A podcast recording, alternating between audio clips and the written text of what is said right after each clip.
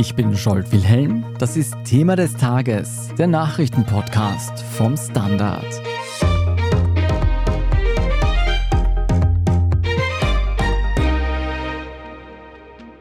Österreich schnauft gerade aus mehreren Gründen. Da ist auf der einen Seite die Rekordinflation, die alles teurer macht, und auf der anderen Seite die Rekordhitze, die uns und auch die Landwirtschaft schwitzen lässt.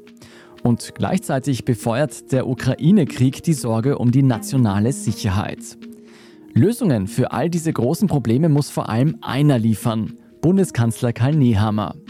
Doch gut ein Jahr vor der Nationalratswahl 2024 ist vieles in Schwebe. Eine ganz klare Zukunftsstrategie scheint es nicht zu geben. Wir sprechen heute deshalb darüber, wohin Österreich unter Karl Nehammer steuert und darüber, wo die ÖVP nach seiner Kanzlerschaft landen wird. Gestern Dienstag hat Bundeskanzler Karl Nehammer zu einem Pressegespräch eingeladen. Michael Völker, du warst für uns als Innenpolitik-Ressortleiter vor Ort. Was war denn der Anlass? Das war ein sogenanntes Kanzlergespräch. Es war insgesamt das sechste Kanzlergespräch. Das sind Termine mit Pressevertretern, also eingeladen sind eigentlich die Chefredakteurinnen und Chefredakteure. Nehammer gilt ja nicht als besonders medienfreundlich. Anders als seine Vorgänger hat man bei ihm den Eindruck, dass er Medien eher aus dem Weg geht. Und hier hat er ein Format gewählt, wo er sozusagen alles auf einmal erledigen kann. Also er lädt möglichst viele Pressevertreter zu einem Termin ein. Er sagt dort zuerst selbst, was ihm wichtig ist. Dann sind alle Fragen gestattet. Also man kann Fragen stellen, das ist angesetzt für etwa eineinhalb Stunden. Also ja, auf der einen Seite, er nimmt sich Zeit, auf der anderen Seite muss man sagen, Interviews gibt er dafür keine oder nur sehr wenige. Dann hat er alles hinter sich gebracht nach eineinhalb Stunden, klingt auch nicht so unpragmatisch. Welchen Eindruck hat er denn auf dich gemacht? Er war sehr aufgeräumt, sehr konzentriert aber auch. Also er hatte sich etwas vorbereitet für dieses Gespräch. Er hatte ein paar Fixpunkte die er sich vorgenommen hat und war, glaube ich, auch darauf vorbereitet, dass ein paar Fragen kommen werden in Richtung zum Beispiel, was hält die ÖVP für normal und was nicht für normal. Also Bezug nehmend auf die Aussagen der niederösterreichischen Landeshauptfrau Mikl-Leitner. Kommen wir auf die gleich noch zu sprechen, aber vorher vielleicht zum größten Thema aktuell für viele Menschen in Österreich. Das ist die hohe Inflation, vor allem auch im Vergleich zu anderen westlichen Ländern. Was plant denn Nehammer gegen die Teuerung? Das ist jetzt eine gute Frage, weil das hat er mit keinem Wort angesprochen. Also der Kampf gegen die Inflation war tatsächlich überhaupt kein Thema und gefragt nach seiner Schwerpunktsetzung hat Nehammer dann die Gesundheitsreform angesprochen und die Finanzausgleichsverhandlungen auf etwas irritierte Nachfragen der Journalisten hat er dann ein wenig halbherzig auch den Kampf gegen die Klimakrise irgendwie angeführt, aber sehr bedächtig, dass man da auch Rücksicht nehmen muss auf die Leute, die man nicht überfordern dürfe, auch nicht finanziell. Was sagt das für dich, wenn der Bundeskanzler das größte Thema, vielleicht die Inflation, nicht am Plan hat bei so einem großen Hintergrundgespräch? Ja, das sagt mir, dass er versucht, das Thema, glaube ich, eher klein zu halten, weil es ein Thema ist, mit dem er als Regierungspartei und als ÖVP nicht sehr viel gewinnen kann. Also auf diesem Thema spielt die SPÖ ganz gut Klavier, wenn sie gerade richtig aufgestellt ist. Auch die FPÖ ist da nicht schlecht positioniert und der Regierung nimmt man ihre Maßnahmen da eigentlich nur sehr schwer und sehr unwillig ab. Was er auf alle Fälle aber schon angesprochen hat die letzten Tage, war, dass seit mehr als 500 Tagen Krieg herrscht in der Ukraine. Wie steht es denn laut Nehammer um unsere nationale Sicherheit? Also das ist ein Thema, das er sehr forciert und das ihm offenbar auch wichtig ist. Er rückt dabei dieses Projekt Sky Shield in den Vordergrund, also dieses Projekt eines europäischen Raketenabwehrsystems, wo sich Österreich jetzt dazu durchgerungen hat, dem beitreten zu wollen und hier mitmachen zu wollen wo natürlich sich auch die Frage der Neutralität stellt. Und Nehammer verteidigt das mit großem Werf und meint, es sei mit der Neutralität durchaus vereinbar und die Souveränität des Staates Österreich werde hier keineswegs in Frage gestellt. Das Ganze ist sehr kostenintensiv. Es sind zwei Milliarden Euro dafür veranschlagt. Den Beitrag, den Österreich hier einbringen kann, ist unser Radarsystem, das es bereits gibt, das bezeichnenderweise Goldhaube heißt. Mhm. Also nicht, wie Sie das verkaufen wollen mit dem Namen, aber das ist das, was wir einbringen können und was offenbar gut funktioniert. Und insgesamt soll Österreich dann von einem Schutzschild in der Luft profitieren, der weit über das hinausgeht, was die Eurofighter da beizutragen imstande wären. Bezieht man damit auch irgendwie politisch Stellung in diesem Konflikt, der da herrscht? Naja, der Krieg, den Russland angefangen hat, ist der Auslöser dafür, dass wir glauben, dieses Raketenschild zu brauchen. Es hat sich einfach gezeigt, dass sehr viele Angriffe mit Raketen und vor allem auch mit Drohnen geflogen werden. Also die Bedrohung ist spürbar und es gibt Beispiele dafür, ja. Mhm. Kritik an diesen Plänen zu einem Raketenschild hagelt es speziell von Seiten der FPÖ. In der ZIP 2 am Dienstag sagte Nehammer, Herbert Kickl spricht sich gegen Sky Shield aus und damit ist Herbert Kickl ein Sicherheitsrisiko für Österreich. Mein Ziel ist es, mehr Sicherheit für Österreich zu erreichen und nicht weniger. Herbert Kickl setzt auf Pferde, ich setze auf Raketen, wenn es darum geht, Raketen abzuwehren. Was meint er denn damit? Ja, das ist jetzt ein sehr polemischer Untergriff, den er auch bei diesem Kanzlergespräch schon angeführt hat, wo er gemeint hat, also Kickl sei von einer Pferdelogik getrieben. Gemeint ist damit, dass Kickl als Innenminister ja versucht hat, eine berittene Polizei einzuführen und dafür eigens Polizeipferde angeschafft hat, womit er sich ein bisschen noch der Lächerlichkeit preisgegeben hat und was nach ihm ja dann kein Innenminister mehr fortgeführt hat. Diese Pferde sind dann, glaube ich, wieder verkauft worden. Und die Kritik an dem Sky Shield nimmt dem Nehammer sozusagen sehr übel und hat ihn aus diesem Grund auch als Sicherheitsrisiko für das Land bezeichnet. Nehammer beharrt darauf, dass ein Mittun bei diesem Verteidigungsschild sehr wohl mit der Neutralität vereinbar sei und diese in keiner Weise gefährde, dass Österreich souverän weiterhin entscheiden kann, was es tut und lässt und wo es mitmacht und dass es unverantwortlich sei, gegen dieses Projekt aufzutreten. Und andererseits begründet es Nehammer auch damit, dass Kickl als Innenminister den Verfassungsschutz mehr oder weniger ruiniert hat und ihn jedenfalls politisch instrumentalisiert hat.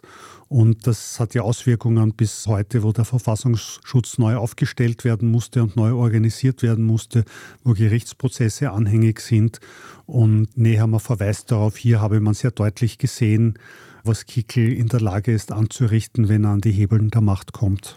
Ist damit vielleicht auch gemeint, dass Kickel eine Nähe oder Verbundenheit mit Russland immer wieder durchblicken lässt? Ja, absolut. Das hat Nehammer auch explizit so ausgeführt, dass es eben eine Partei und eine Person gibt, die so anfällig ist für die russische Agitation. Und wir wissen ja, dass sich die FPÖ ganz schwer tut, sich von Russland zu distanzieren oder um es anders zu sagen, dass es da eine große Nähe zu Russland auch gibt.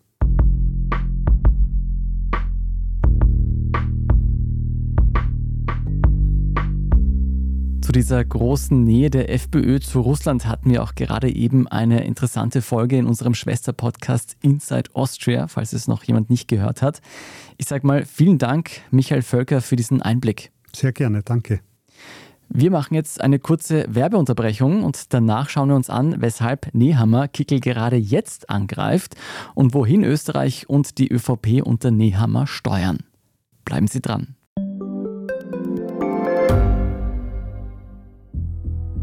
Was ich nicht nachvollziehen kann, ist, warum an jedem Unrecht immer ich schuld sein soll.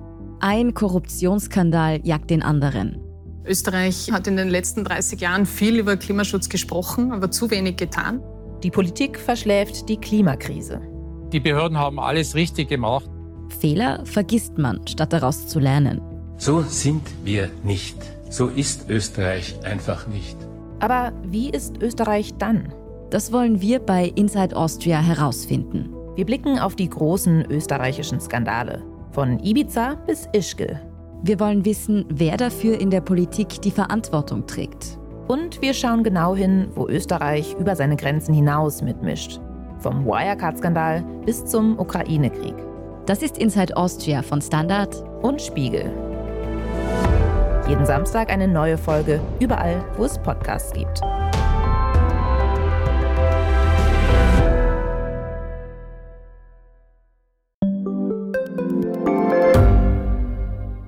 Wie viel Geld macht eigentlich glücklich? Werde ich mit Daytrading reich? Und ist jetzt der richtige Zeitpunkt, um in China zu investieren?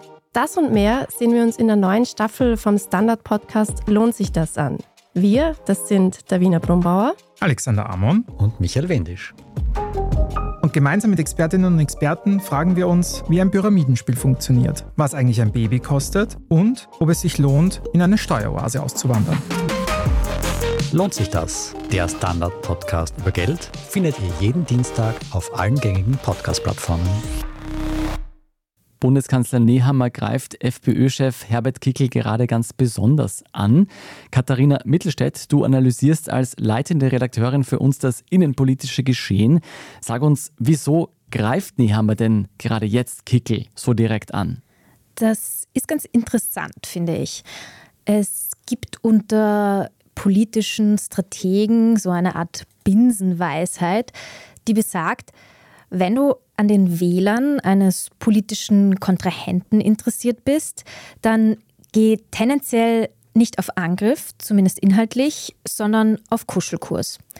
Das klingt im ersten Moment vielleicht fast ein bisschen abstrus, hat aber durchaus eine Logik. Man muss sich vorstellen, Menschen, die einen Kandidaten, sagen wir Herbert Kickel, ansprechend finden, denen gefällt es logischerweise wohl auch kaum, wenn man dann ihren Kandidaten hart attackiert oder wenn ihr Kandidat von jemand anderem hart attackiert wird. Also ist so die Idee, lieber inhaltlich auf Kuschelkurs gehen und die Sympathisanten überzeugen, dass man mit ähnlichen Ansichten allerdings die bessere Wahl wäre. Genau das versucht Karl Nehammer gerade, aber macht das momentan ziemlich mit der Brechstange, wenn man so möchte er gibt ja inhaltlich eben den harten Politiker in Asylfragen oder wenn wir uns an seine Rede damals erinnern, die er gehalten hat, er hat die Klimakleber kritisiert, hat den Verbrennermotor gepriesen. Das ist ja grundsätzlich alles eine ähnliche Positionierung, wie sie auch die FPÖ hat und wie sie FPÖ-Sympathisanten ansprechen kann. Persönlich greift Karl Nehammer Kickel jetzt aber ganz massiv an. Wenn er da eben zum Beispiel sagt, dass Herbert Kickel ein Sicherheitsrisiko darstellt, dann will er damit mehr oder weniger sagen, ihr bekommt mit mir ähnliche inhaltliche Punkte, aber eben den stabilen Staatsmann im Gegensatz zu diesem unberechenbaren Antidemokraten. Ob das aufgeht, werden wir wohl erst sehen. Zeigt das, dass es gerade besonders große Reibungspunkte gibt oder das Gefühl hat als ÖVP, dass einem die FPÖ zusetzt? Absolut. Also in der ÖVP ist, und ich meine, das zeigen ja alle Umfragen seit wirklich vielen Monaten, im Grunde seit Ende vergangenen Jahres, da ist die FPÖ einfach irrsinnig stark und die ÖVP schafft es nicht, sich von einem eh auch schon längeren Tief, in dem sie sich befindet, zu erholen.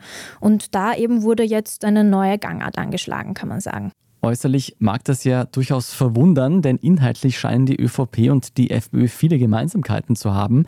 In Niederösterreich ist man ja trotz rechtsradikaler Ausfälle der dortigen FPÖ eine Koalition mit den Freiheitlichen eingegangen. Ist die Volkspartei nicht trotz dieser Angriffe von Kanzler Nehammer gegen Herbert Kickl voll auf schwarz-blauem Koalitionskurs? Ich denke, die ÖVP ist da zwiegespalten. Viele, mit denen ich aus der ÖVP spreche, die rund um Sebastian Kurz aufgestiegen sind in der Partei, die halten bis heute die türkis-blaue Regierung unter Kanzler Sebastian Kurz für eine der allerbesten Regierungen, seit sie überhaupt denken können. Hm. Und die Grünen, muss man sagen, sind der ÖVP spätestens sobald es um Inhalte geht, total suspekt und bei vielen auch inzwischen massiv verschrien, dass die irgendwie sich am wirklich falschen Dampfer befinden in allen möglichen Fragen.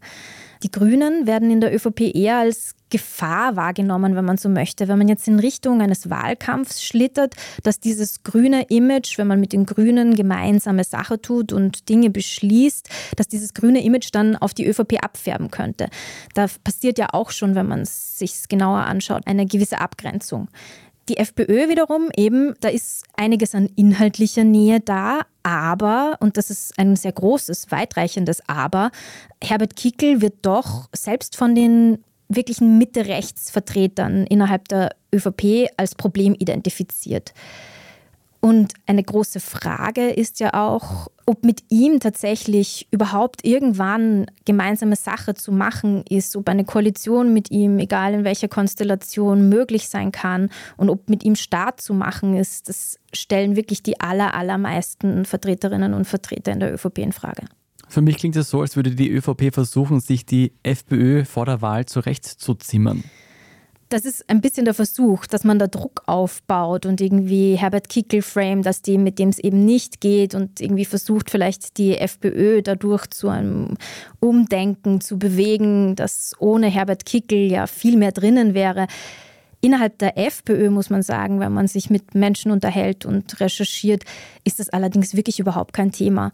Man muss sich vorstellen, Herbert Kickel hatte schon immer viele Kritiker, aber die sind inzwischen weitgehend verstummt. Und das liegt daran, wir haben das in diesem Podcast schon öfter analysiert und besprochen, wenn die Umfragen einer Partei grandios sind, dann ist ein Spitzenkandidat oder ein Parteichef in aller Regel einfach unantastbar. Frische Konkurrenz erhält Nehammer durch den gerade eben gewählten SPÖ-Chef Andreas Babler. Fürchtet sich die ÖVP vor einem Linksruck? In der ÖVP gibt man sich relativ gelassen. Das hat ja im ersten Moment, wenn man so möchte, anders ausgesehen, weil Andreas Babler gleich von Beginn an, als er SPÖ-Chef wurde, ganz massiv attackiert wurde von der ÖVP. Er wurde als linkslinker Kommunist geframed, der irgendwie total am Rand schwimmt. Ich glaube, der ÖVP-Generalsekretär hat ihn irgendwie mit Nordkorea in Verbindung gebracht und also ähnliches. Gleichzeitig ist auch das eine relativ gängige Strategie unter Politikstrategen, die besagt mehr oder weniger, der erste Eindruck zählt. Und wenn ein neuer Konkurrent am politischen Spielfeld erscheint, dann muss man den erstmal ganz hart attackieren, um diesen ersten Eindruck zu trüben. Und das ist passiert. Gleichzeitig sagen türkise Strategen, was für ein Glück, dass es Babler wurde und nicht Hans-Peter Doskozil, weil mit dem hätten wir womöglich ein viel größeres Problem gehabt, weil der viel mehr auch in Wählerschichten von Karl Nehammer vorgedrungen wäre. Das mag auch natürlich irgendwie ein bisschen strategisch gefärbt sein, dass man das jetzt sagt, um irgendwie die SPÖ nochmal zu schwächen, im Sinne dessen, Doskozil wäre der bessere Kandidat geworden, aber jetzt ist es ja irgendwie Babler. Gleichzeitig ist bestimmt auch ein Funken Wahrheit dran. Was man aber bestimmt sagen muss, es kann natürlich passieren, dass sich eine Art Lagerwahlkampf entwickelt, dass so das rechte Lager gegen das linke Lager in diesem Wahlkampf durch extrem polarisierende Positionen sehr viel Aufmerksamkeit bekommt. Und da besteht natürlich durch Andreas Babler die Gefahr, dass Karl Nehammer, der da irgendwo Mitte rechts schwimmt, ein bisschen untergeht in dieser Wahlauseinandersetzung, sollte sie sich tatsächlich auf die Personen Kickel und Babler zuspitzen. Was mich verwundert an dieser Freude darüber, dass es Babel geworden ist und nicht Doskozil ist, dass wir aktuell eine relativ schwierige Großwetterlage haben mit dieser starken Inflation, die wir haben. Und gerade Inflation, gerade Beschäftigungsprobleme sind ja alles Themen, die eigentlich von links gut aufgegriffen werden können. Jetzt haben wir von Michael Völker vorher gehört, dass Nehammer sogar im Kanzler-Hintergrundgespräch das Thema Inflation einfach ausklammert und am liebsten kleinreden möchte. Sollte man sich da nicht mehr Gedanken machen, dass eine starke Linke gerade in diesem politischen Umfeld Wählerstimmen gewinnen könnte? Vermutlich, wobei es ja auch der FPÖ mit recht simplen Forderungen gar nicht so schlecht gelungen ist, zuletzt auch mit diesem Thema zu punkten. Aber ganz klar, es ist ein ganz großes Thema, wird die Inflation auch noch länger bleiben. Davon geht man auch in der ÖVP aus, auch bei den Grünen aus. Das ist eigentlich für alle Parteien klar.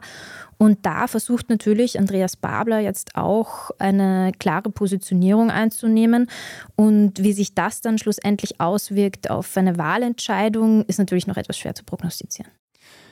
Wenn jetzt die Volkspartei rechts der Mitte fischt und die SPÖ künftig unter Babler links der Mitte, könnte man da nicht die Wünsche der breiten Masse zusammen am besten abdecken? Ist da die Neuauflage einer großen Koalition nicht aufgelegt? Das hat natürlich grundsätzlich eine Logik, was du sagst. Mhm. Allerdings ist da momentan noch wirklich sehr vieles unklar. Zum Beispiel, ganz gravierend, ob ÖVP und SPÖ nach der kommenden Wahl denn überhaupt eine gemeinsame Mehrheit hätten. Mhm. Noch dazu kommt, dass Andreas Babler, der SPÖ-Chef, ja sagt, dass er mit der ÖVP eigentlich gar nicht unbedingt koalieren möchte. Die ÖVP müsse sich da erst koalitionsfähig machen, wie er das nennt, was auch immer das jetzt konkret heißen soll. Also es gibt da wirklich mehrere Fallstricke. Und womöglich bräuchten ÖVP und SPÖ ohnehin einen dritten, eine dritte für eine Mehrheit, also in dem Fall die Neos oder die Grünen. Denn äh, die FPÖ kommt nicht in Frage. Eine Koalition mit der FPÖ schließen ja bekanntlich alle außer die ÖVP ganz explizit aus. Ein bisschen ist ja noch hin bis zur Wahl. Im Herbst 2024 wird sie aller Voraussicht nach stattfinden. Viele BeobachterInnen hatten auf ein vorzeitiges Ende der türkis-grünen Regierung gewettet. Es gab da viele Skandale rund um Sebastian Kurz. Da dachte man schon, es ist jetzt bald zu Ende. Und dann gab es viele weitere Streitigkeiten auch rund um Klimaschutz und Genderpolitik zuletzt. Wie steht es denn um die Regierungskoalition rund ein Jahr vor der Wahl? Du hast völlig recht. Die aktuelle Koalition wurde schon relativ oft als am seidenen Faden hängend beschrieben von politischen Beobachterinnen und Beobachtern.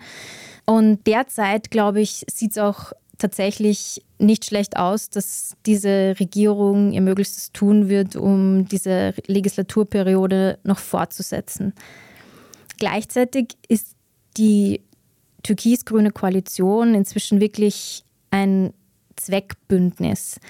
Die beiden Parteien haben vor allem auch deshalb kein Interesse an vorgezogenen Wahlen, weil sie eben beide in Umfragen nicht besonders gut dastehen und die Grünen ja auch nicht die allerbesten Chancen, sage ich jetzt mal, haben, überhaupt noch mal danach, nach der kommenden Wahl, in eine Regierung zu kommen.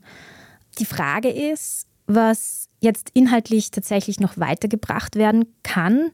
Da ist ein großes Thema natürlich, wie von dir angesprochen, die Inflation, wahrscheinlich auch eine Gesundheitsreform. Für die ÖVP spielen auch die Staatsfinanzen eine Rolle. Die Grünen wiederum haben noch größere Vorhaben im Bereich des Klimaschutzes auf der Agenda oder auch das Informationsfreiheitsgesetz, das die Abschaffung des Amtsgeheimnisses bedeuten würde.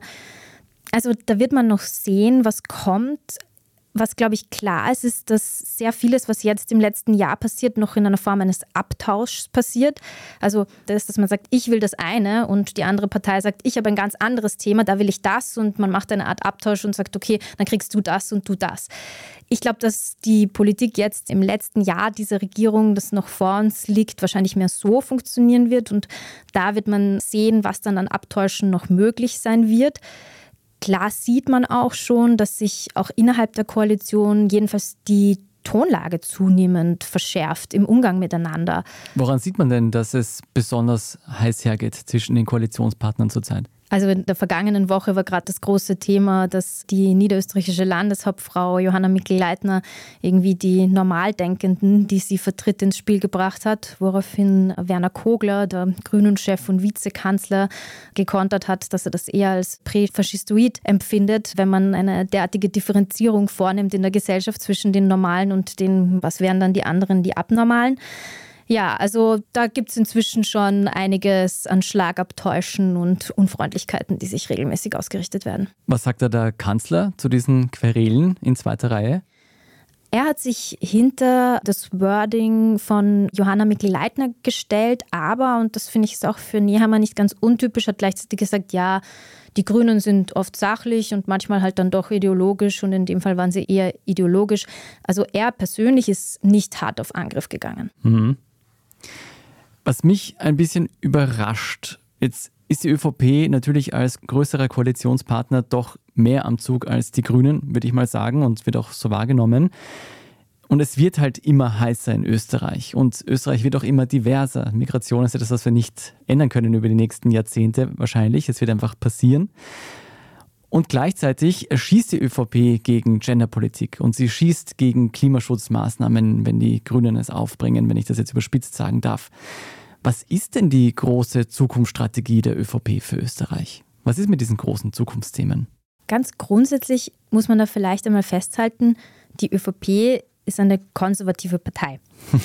Ihr Programm beinhaltet ganz prinzipiell natürlich eher das Bewahren des Status quo als progressive Veränderungen. Progressiv ist ja, wenn man so möchte, das Gegensatzpaar zu konservativ. In Klimafragen gerade, da hofft die ÖVP offenbar auf eine Revolution am Automarkt durch E-Fuels, mit der eigentlich, muss man sagen, sonst kaum jemand rechnet.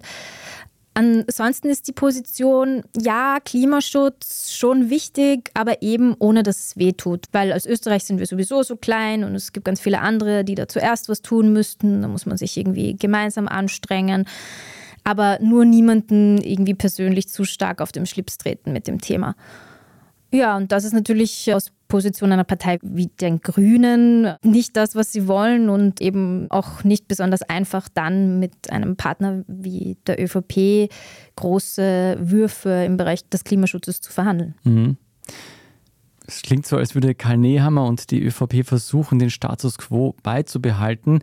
Problem ist halt, dass sich der Status quo ändert mit dem Klimawandel.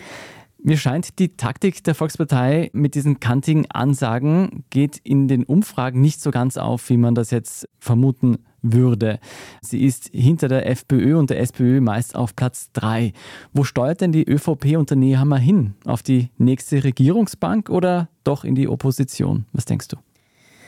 Ich denke schon, dass es strategisch betrachtet nicht ganz unschlau ist von Kanzler Nehammer, dass er jetzt mit Aussagen versucht aufzufallen und manchmal auch kantig formuliert. Also natürlich einerseits, um Wähler zu gewinnen, aber auch parteiintern.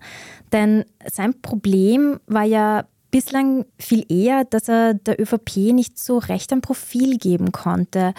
Er war irgendwie so der mal mehr und mal weniger vernünftig agierende Staatsmann, aber wofür man ihn dann bei der kommenden Nationalratswahl tatsächlich wählen sollte, wofür er steht und die Partei unter ihm, seit Sebastian Kurz weg ist, das war nicht ganz einfach greifbar. Und das war auch ein relativ offen geäußerter Kritikpunkt, den man aus der ÖVP selbst gehört hat. Und dem versucht er jetzt etwas entgegenzusetzen. Und da kommen dann eben Aussagen wie das Autoland Österreich oder eben die Klimakleber, die er attackiert. Also so plakative Themen, wo er Stellung bezieht. Und jetzt ganz offensichtlich versucht das auch noch mit Angriffen gegen Herbert Kickel.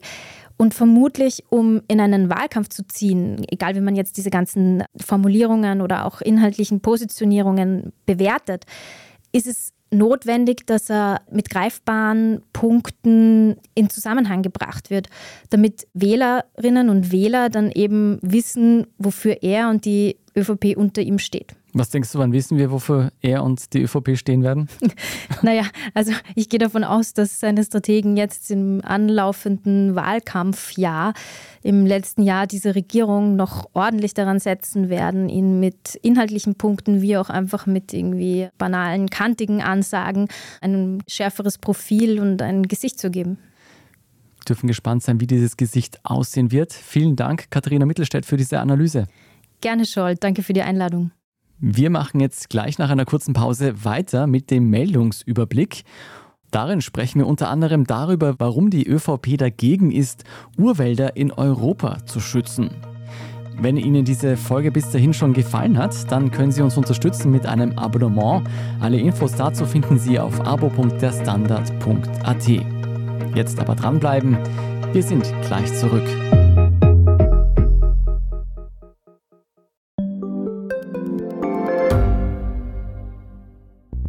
Schaffen wir es noch, die Erderhitzung zu stoppen? Wie verändert künstliche Intelligenz unser Leben? Wie werden wir in einer heißeren Welt leben, arbeiten, urlauben? Und wann fahren Autos autonom? Ich bin Alicia Prager. Und ich bin Florian Koch. Um solche und viele weitere Fragen geht es im Podcast Edition Zukunft und Edition Zukunft Klimafragen. Wir sprechen mit Expertinnen und Experten und diskutieren Lösungen für die Welt von morgen. Jeden Freitag gibt es eine neue Folge.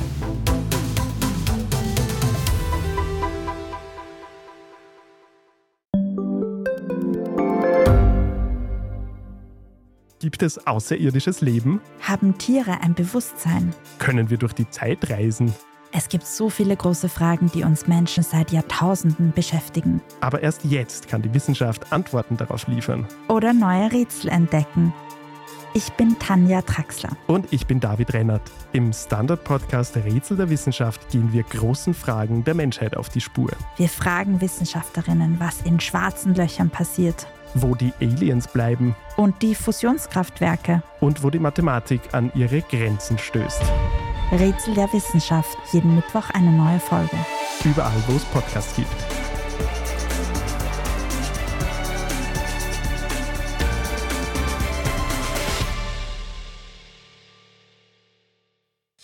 Und hier ist, was Sie heute sonst noch wissen müssen.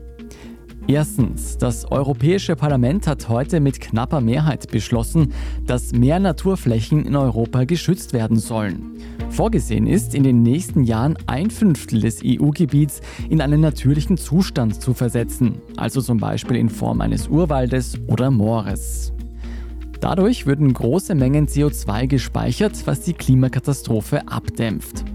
Deswegen haben sich auch 6000 WissenschaftlerInnen in einem offenen Brief dafür ausgesprochen. Gegen das Vorhaben war die Landwirtschaft, weil sie Angst hat, Ackerflächen zu verlieren.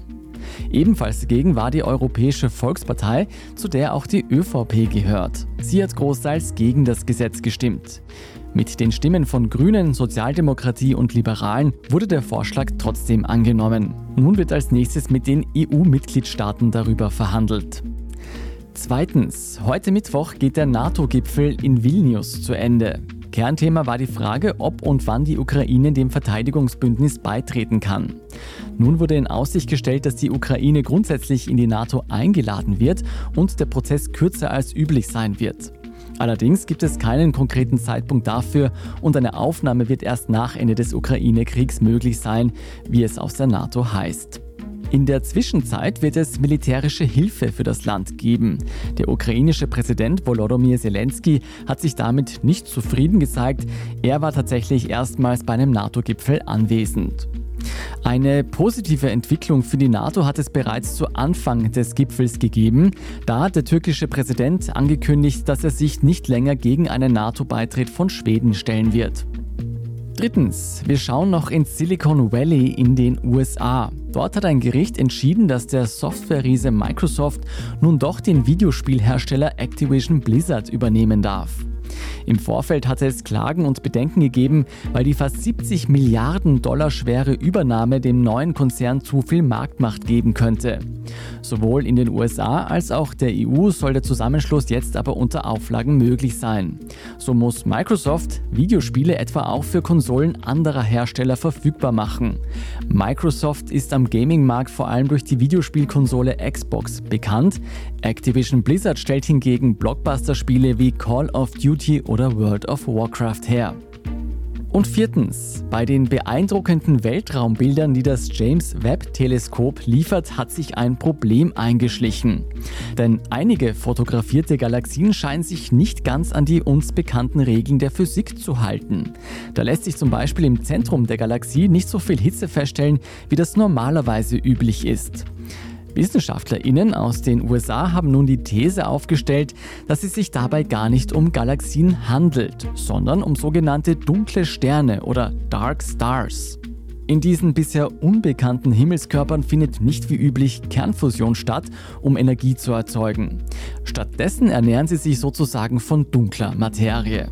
Dadurch könnten dunkle Sterne bis zu 10 Millionen Mal größer werden als unsere Sonne und das ganz ohne Hitze, wie die Wissenschaft vermutet.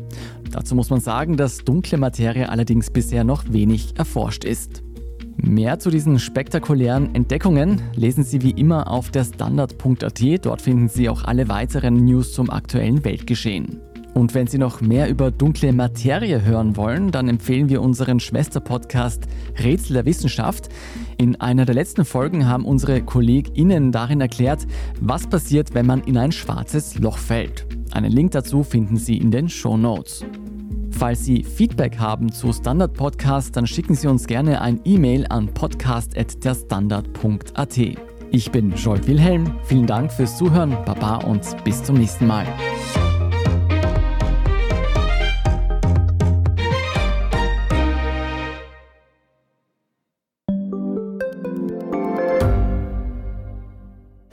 Bin die Franziska. Ich bin der Martin. Und wir wollen besser leben. Lohnt sich 10.000 Schritte zu gehen jeden Tag? Ist das Großraumbüro wirklich so schlecht wie sein Ruf? Spoiler, ja. Bringt's was, Intervall zu fasten?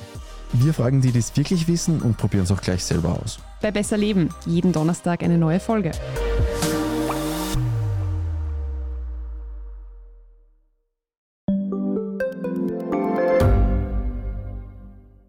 Ich bin Doris Prisching. Und ich bin Michael Steingruber. Und gemeinsam sind wir Serienreif. Das ist der Standard-Podcast über die spannende Welt der Serien. Genau, bei uns erfahren Sie faszinierende Details über House of the Dragon und die Ringe der Macht. Und restlos alles über satanische Spiele in Stranger Things. Wir widmen uns Seriengrößen von Obi-Wan Kenobi bis zu RuPaul. Und zerlegen die neueste Marvel-Serie. Wenn nötig. Serienreif, euer Streaming-Podcast jeden zweiten Donnerstag eine neue Folge.